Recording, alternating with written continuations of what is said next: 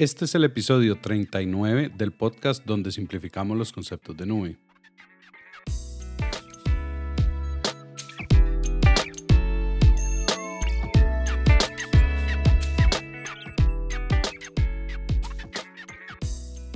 Bienvenidos nuevamente acá al podcast donde buscamos la forma de llevar a ustedes de manera sencilla los servicios de nube. Hoy estaremos hablando de los 10 principales mitos del uso de la nube que tenemos que analizar. Vamos a hablar de estos 10 mitos o de estas 10 principales características o enfoques que están un poco distribuidos y que son muy utilizados para esta industria de la nube, pero que generalmente tienen algún desfase o alguna parte que no está del todo bien entendida.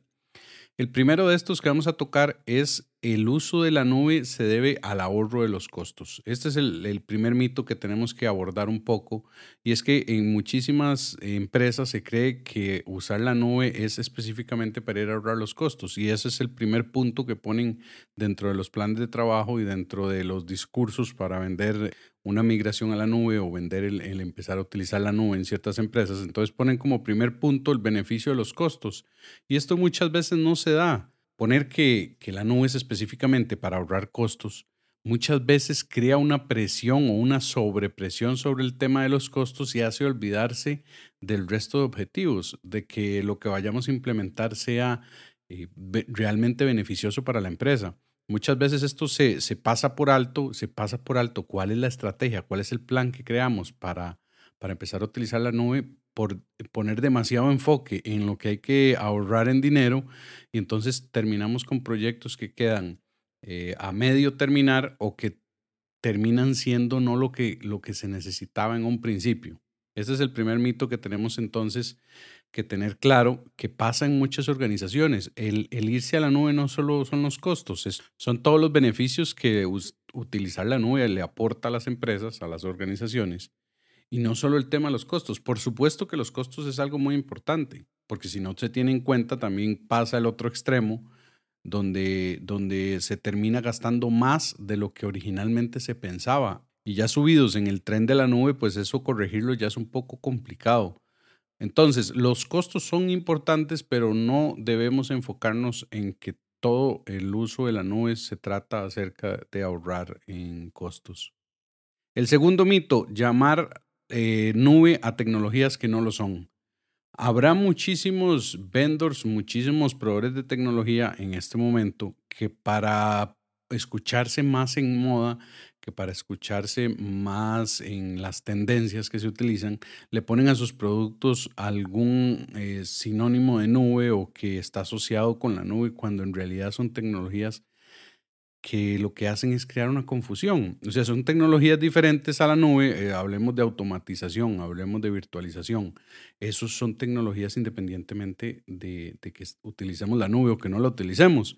Entonces, esta gente empieza ahí a utilizar el, el término nube para asociar con otras tecnologías para escucharse en tendencia. Pero esto atrae el problema de que entonces le, ponen la terminología o le ponen el término nube a otras cosas que no lo son y empiezan a, pues, a ponerse un poco nublado el asunto y empieza a, desviar la atención de lo que realmente el producto es. Y por supuesto que esto tiene que ver más con una estrategia de ventas, en que el producto se venda, en que, en que el tema de marketing sea bueno para que el producto se pueda vender, eh, o, en la era donde todo es nube, entonces le ponemos nube para que sea más fácil que la gente o las empresas lo utilicen.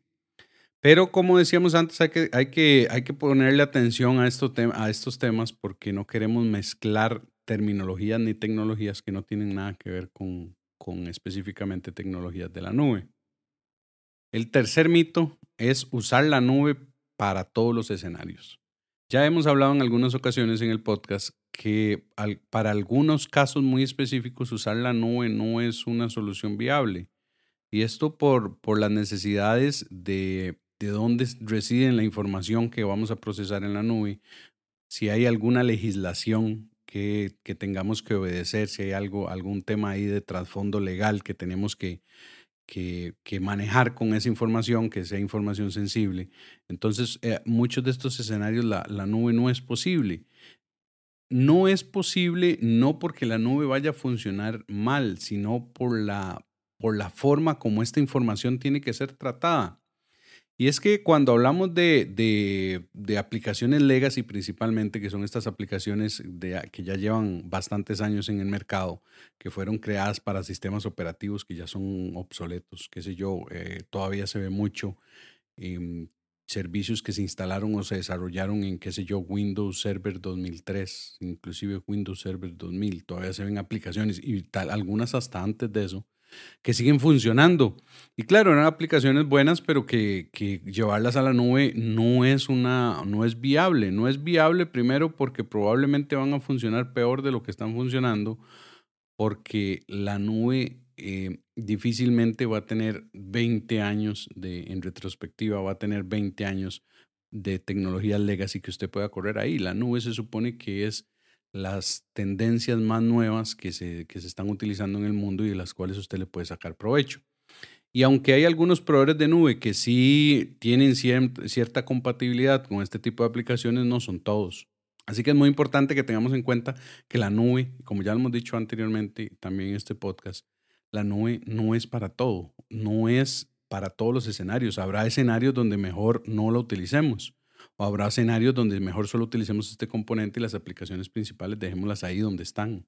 Por supuesto que esto no aplica para, es muy difícil que aplique para nuevas implementaciones. Una empresa que está, que está iniciando, una startup que está eh, empezando con dos, tres personas trabajando en ella, eh, para ellos sí es un 98% más factible utilizar la nube. De hecho, porque, porque deberían hacerlo como mejor práctica.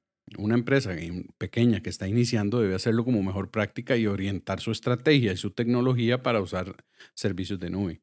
Eso es otra cosa de lo que, de lo que estábamos hablando anteriormente, que son empresas que ya están establecidas, que tienen software eh, legacy, tienen aplicaciones que tienen muchos años de estarse usando y creen también entonces que utilizar la nube les va a ayudar a que estas aplicaciones sean más ágiles. Y esto no es cierto, es un, es un escenario que tenemos que tener muy claro porque también hay un mito acerca de esto. El siguiente mito es la nube como única opción. Y esto se debe cuando, cuando ya después de tantos años que llevamos ya en esto de tecnologías de la nube, ya todas las personas de tecnología se lo saben, pero ya inclusive ha llegado muy profundo en las otras áreas que no son de tecnología.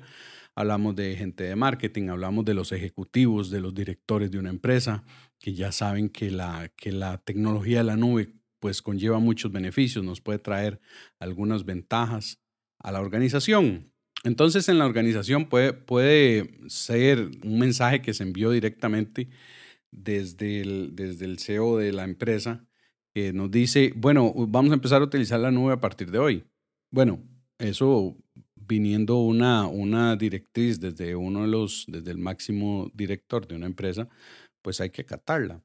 Lo que pasa es que eso a veces se utiliza como excusa. Entonces, eh, cuando ya empezamos a ver escenarios como los anteriores, donde tenemos alguna tecnología legacy, donde tenemos algunas tecnologías que mejor las dejamos trabajando en nuestra empresa, y, nos recuerdan, dicen, no, es que el CEO dijo que todo tiene que ser nube. No, es que, es que nos vamos a dar un quebradero cabeza, nos vamos a meter en un montón de problemas, porque sencillamente tenemos que obedecer una directriz pero no necesariamente tenemos que eh, desobedecer esa directriz para hacer que las tecnologías funcionen de manera correcta. Pero entonces es, muy importante también entender que la nube tampoco es la única opción, porque es que también me he encontrado con varias empresas, varias personas que piensan que si no, se, si, no se, si no se mueven a la nube en este momento, se están perdiendo de muchísimas cosas. Y sí, eso es cierto, se están perdiendo de muchísimas cosas, pero tampoco es que el mundo se va a acabar tampoco es que su empresa va a desaparecer. Obviamente ellos tienen que tener una estrategia de digitalización, una estrategia de transformación digital y eso lo acompañan servicios en la nube, pero no porque, me vaya, porque no me vaya a la nube significa de que no estoy cumpliendo con las otras cosas, que no estamos buscando la forma de agilizar o de transformar nuestra empresa a una visión de cliente, a una visión digital enfocada en el cliente. Entonces, este, este mito es muy importante tenerlo, tenerlo en cuenta. No existen algunos escenarios donde la nube no es viable, como comentábamos antes. Entonces, hay que tener cuidado cuando, cuando tenemos un, una directriz de que tenemos que utilizar la nube, porque es que porque es que también nos podemos hacer, eh, nos, podemos meter en muchísimos problemas y podemos llevar a la empresa a gastar más, gastar más dinero del que necesariamente había que hacer. Ahora, el mito número 5, un único proveedor de nube. Hay muchísima gente con este mito, este va muy de la mano con otro que vamos a ver más adelante. Este mito tiene que ver principalmente porque porque la gente tiende a creer que como solo tiene un solo proveedor, entonces todas las quejas o dudas o todos los problemas que tenga o todo el soporte que necesite se lo va a dar a un único proveedor. Entonces, como tengo un único punto de contacto, esa es la, forma como, como mejor me puedo simplificar el trabajo. Y esto, como mencionábamos antes, también tiene que ver con la estrategia de nube. Pero difícilmente nosotros tenemos que hacer una estrategia de nube o una estrategia cloud que incluya un solo vendedor, a un solo proveedor de nube. Llámele como le queramos llamar, Amazon, eh, Azure, Google Cloud, Alibaba, Oracle, IBM. Que, llamémosle como le llamemos a este proveedor. Eh, no, no necesariamente tenemos que hacer una estrategia de un, solo, de un solo distribuidor, de un solo proveedor, porque es que al final de cuentas perdemos las otras características clave que tienen los otros proveedores. Así que em, eso lo veremos. Vamos, vamos a hacer otro episodio. Voy a, voy a dejármelo anotado por acá y vamos a hacer otro episodio de algunos puntos clave que son muy importantes cuando hacemos una estrategia cloud. ¿Cuáles son esas, esos puntos que debemos analizar para hacer nuestra propia estrategia y cómo debemos, cómo debemos eh, diseñarla a partir de las capacidades de nuestra empresa. Ya hemos hablado en otros episodios de cómo migrar a la nube y cómo, y cómo debemos eh, poner atención en ciertos puntos específicos, pero vamos a hacer uno más específico de cómo hacer una estrategia de nube. Que la estrategia de nube es el primer paso para empezar a utilizar algunos servicios. No deberíamos, y esto se lo doy como recomendación, no deberíamos empezar a utilizar servicios de la nube sin tener una estrategia clara de qué es lo que vamos a hacer. El número 6 de estos mitos es que la nube es más segura que nuestros entornos locales. Habrá alguna gente que, cree que la nube eh, es más segura que nuestros entornos locales porque tienen más tecnología y tienen más ingenieros y tienen más presupuesto. Y eso es cierto, es cierto. Los proveedores de nube se toman la seguridad de la información muy en serio y tienen grandes equipos de trabajo y grandes eh, hardware, grandes software que se utilizan para, para asegurar esta información que nosotros pongamos ahí. Pero como mencionábamos en un episodio anterior, si no me equivoco, es el episodio 29 de este podcast donde hablábamos de la seguridad compartida utilizando la nube. La seguridad compartida es que el proveedor se encarga de ciertas tareas de seguridad y nosotros como usuarios o empresas eh, usuarias de estos servicios de nube tenemos que encargarnos de otra parte. Esa seguridad compartida es una cosa que a veces se, se traspapela o a veces se entiende mal y la gente cree que con solo irse a la nube ya es más seguro.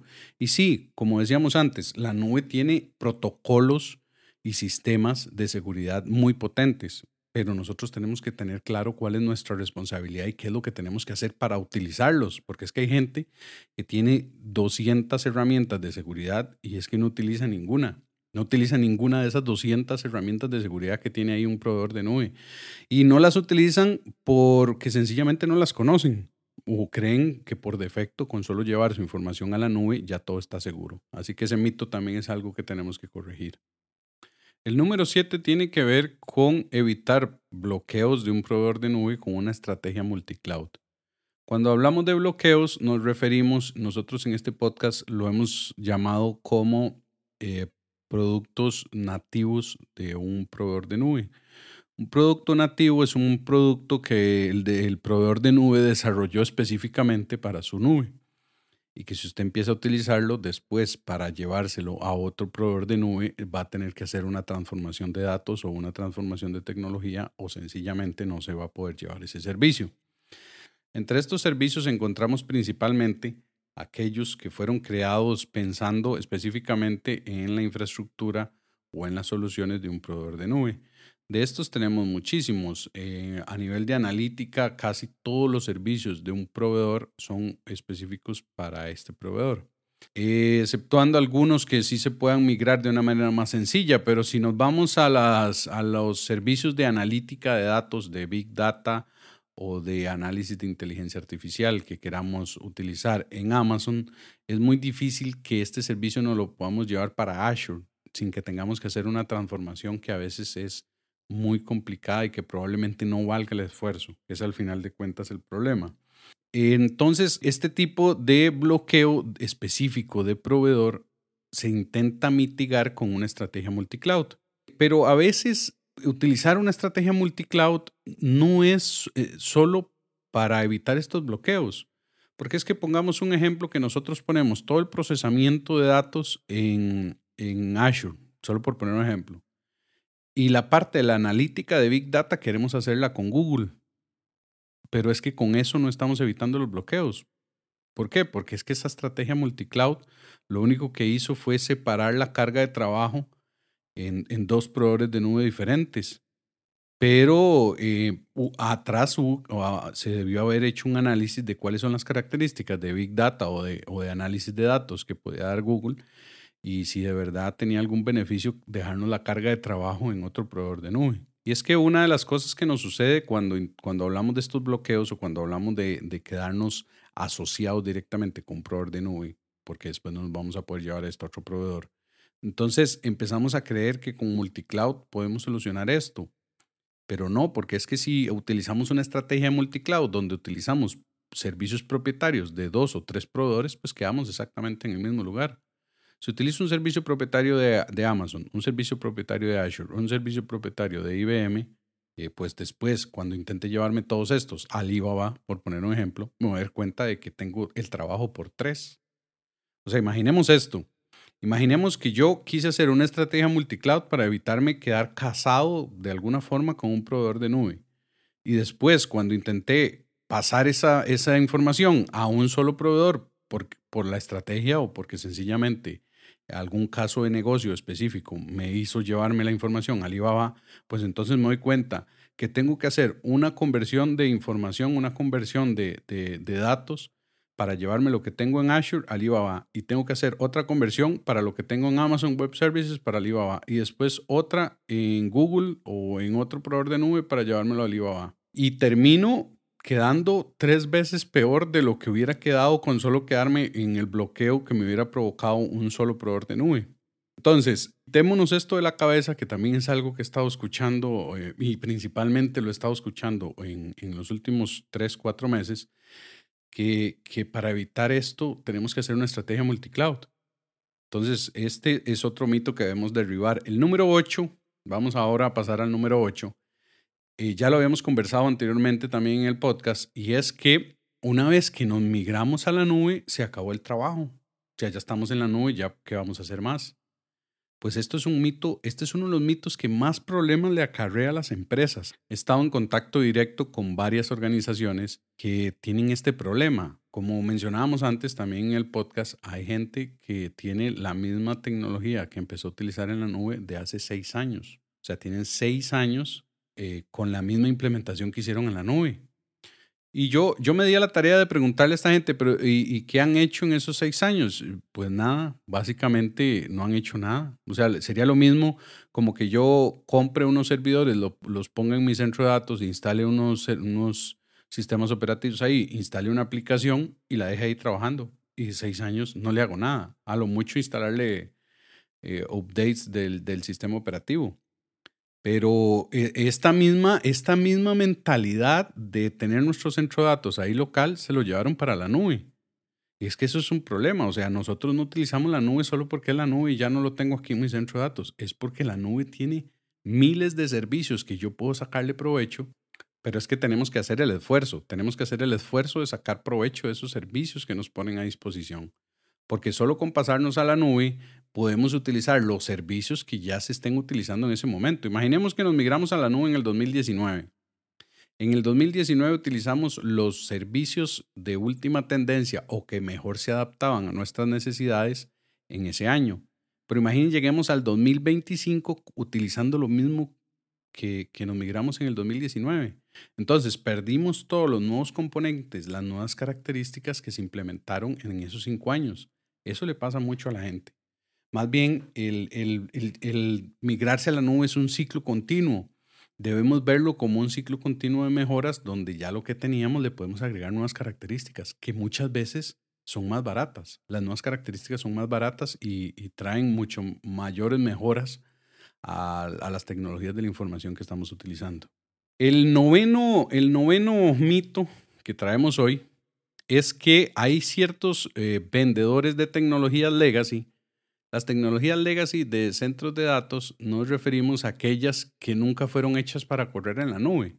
Ejemplo, eh, aunque no es, aunque no es exclusivo de, este tipo de proveedores, pero sí aplica muy bien para este escenario. Imaginémonos que la gente que vende hardware, pues con las migraciones a la nube, pues ha tenido muchísimos problemas para seguir vendiendo almacenamientos y vender em, dispositivos de, procesamiento, servidores, todo este tipo, eh, racks de estos hiperconvergentes que también se utilizan, se venden bastante. Esta gente, no, voy a decir proveedores en específico, ni, ni, que tampoco son todos porque no es así. Pero esta gente anda detrás de un mito que dicen que las empresas están bajando de la nube. Y por supuesto que hay empresas que se devuelven de la nube. Por supuesto que las hay.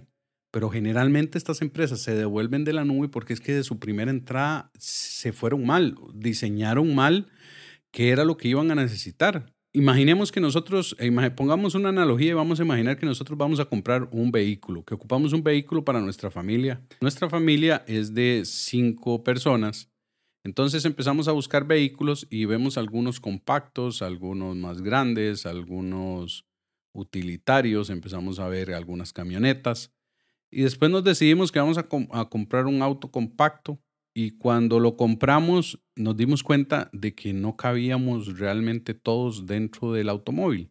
Y nos dimos a la tarea entonces de tener que vender el auto que acabamos de comprar para comprar uno nuevo donde sí entráramos todos. Pues esa analogía pasa exactamente con la nube. Diseñamos mal desde un principio, nos fuimos a la nube con malas expectativas.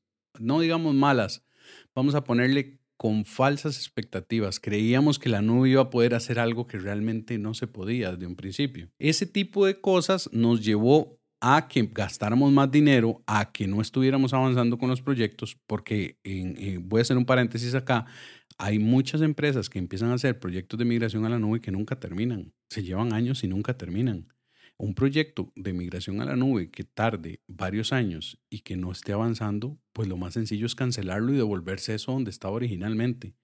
Pero eso no es que las empresas estén saliendo de la nube porque la nube no funciona, es porque lo que ellos esperaban de la nube o la estrategia que planearon inicialmente no se pudo implementar. Pero eso no solo pasa con la nube, eso pasa con cualquier otro tipo de tecnología. Si nosotros compramos unos switches Em, que queríamos para una, unos switches de red que queríamos para hacer una, una nueva oficina y resulta que los switches que compramos no cumplen con lo que necesitábamos, pues vamos a tener que devolverlos y conseguirnos otros switches.